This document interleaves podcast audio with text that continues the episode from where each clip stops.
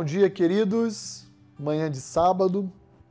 Estamos concluindo aí a nossa semana com histórias incríveis, histórias fascinantes, histórias que nos envolvem, que geram em nós inspiração, encorajamento, admiração.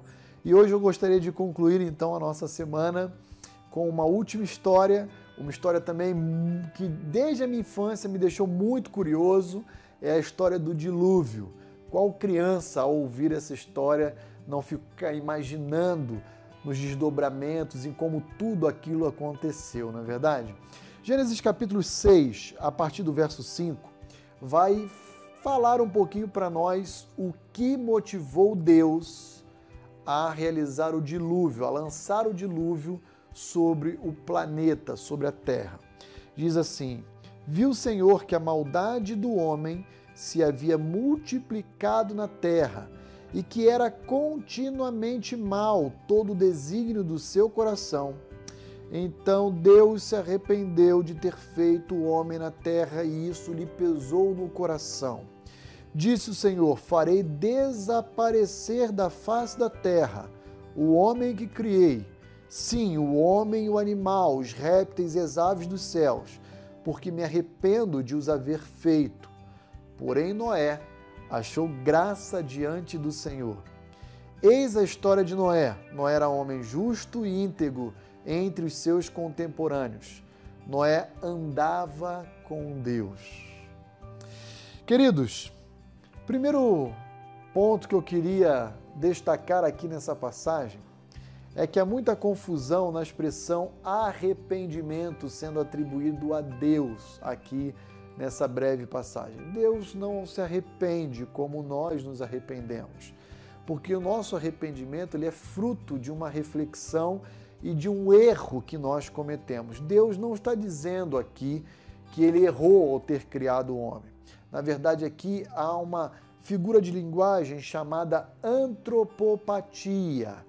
É uma expressão de um sentimento humano atribuído a Deus um sentimento de tristeza profunda, um sentimento de decepção com as suas criaturas. Então, Deus, ao olhar a maldade do homem, a perversidade que o caracterizava sobre a face da terra, decide então dar um ponto final.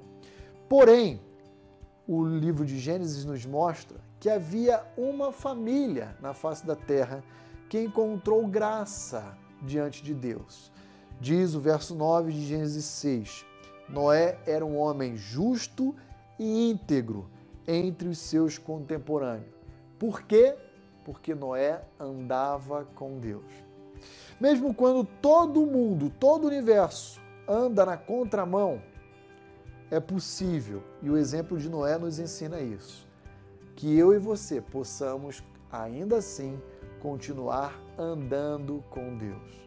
Não importa se meu ambiente de trabalho, se a minha vizinhança ou mesmo família anda na contramão dos valores de Deus, eu e você podemos encontrar graça diante de Deus, cultivando e nutrindo um tempo e uma caminhada diária com Deus. É isso que nós estamos fazendo aqui ao longo desses devocionais diários. E eu gostaria de encorajá-lo a você também que nos assiste e nos acompanha a encaminhar para outros contatos seus, para que eles também possam se sentir desafiados a como nós e a como Noé andar diariamente com Deus.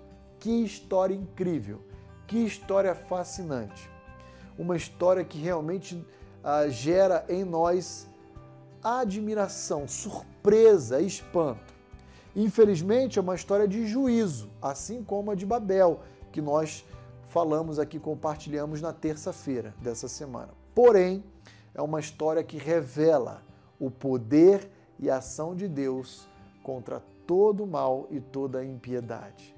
Que Deus abençoe o seu dia e que possamos nos reencontrar amanhã aqui em nossa igreja ou mesmo nessa transmissão pela manhã em nossa escola bíblica dominical e à noite no nosso tempo de celebração de culto ao nosso Deus. Bom final de semana com a graça de Cristo.